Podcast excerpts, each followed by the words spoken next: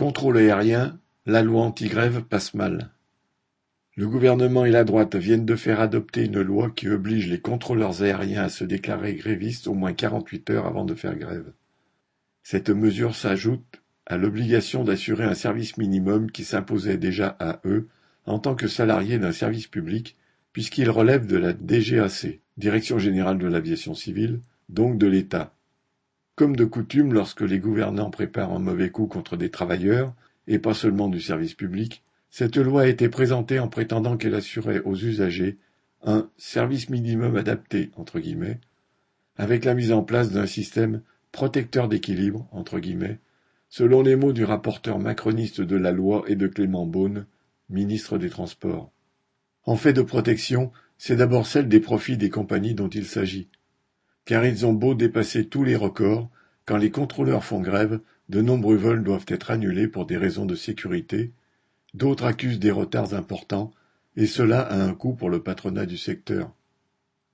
Celui-ci attendait donc du gouvernement et des parlementaires qu'ils aident à maintenir son taux de profit en cas de grève, et il n'a pas caché sa joie dès l'adoption de cette loi. Ainsi la FNAM, Fédération nationale de l'aviation et de ses métiers, a aussitôt publié un communiqué où elle se félicitait de cette loi en soulignant que, depuis septembre 2022, il y a eu Citation, plus d'une quarantaine de journées de grève des contrôleurs aériens, notamment contre la réforme des retraites, ce qui aurait coûté aux exploitants du secteur aérien huit millions d'euros en moyenne par jour au titre des vols annulés et six autres millions du fait des retards. Le gouvernement et les parlementaires qui servent les dix exploitants ont donc pris cette mesure contre les contrôleurs aériens.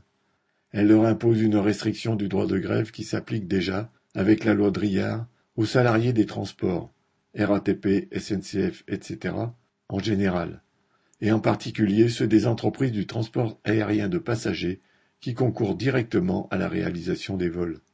Cette loi anti-grève promulguée en 2012 sous Sarkozy, la gauche l'avait alors critiquée, laissant entendre qu'elle l'abrogerait si elle revenait aux affaires. Hollande et son ministre de l'économie Macron n'en ont rien fait, évidemment. Les aiguilleurs du ciel, entre guillemets, eux, ont réagi comme il convenait à cette attaque. Lundi 20 novembre, ils ont cessé le travail sans déposer de préavis individuel. Et même si le syndicat majoritaire de leur profession, SNCTA, approuve la loi et n'appelait donc pas à la grève, celle-ci a provoqué l'arrêt complet de plusieurs petits aéroports en province, des annulations de vols de 20% à Orly, Bordeaux, Toulouse, Marseille notamment, et des retards conséquents même pour les vols qui ont pu être assurés. Pierre Lafitte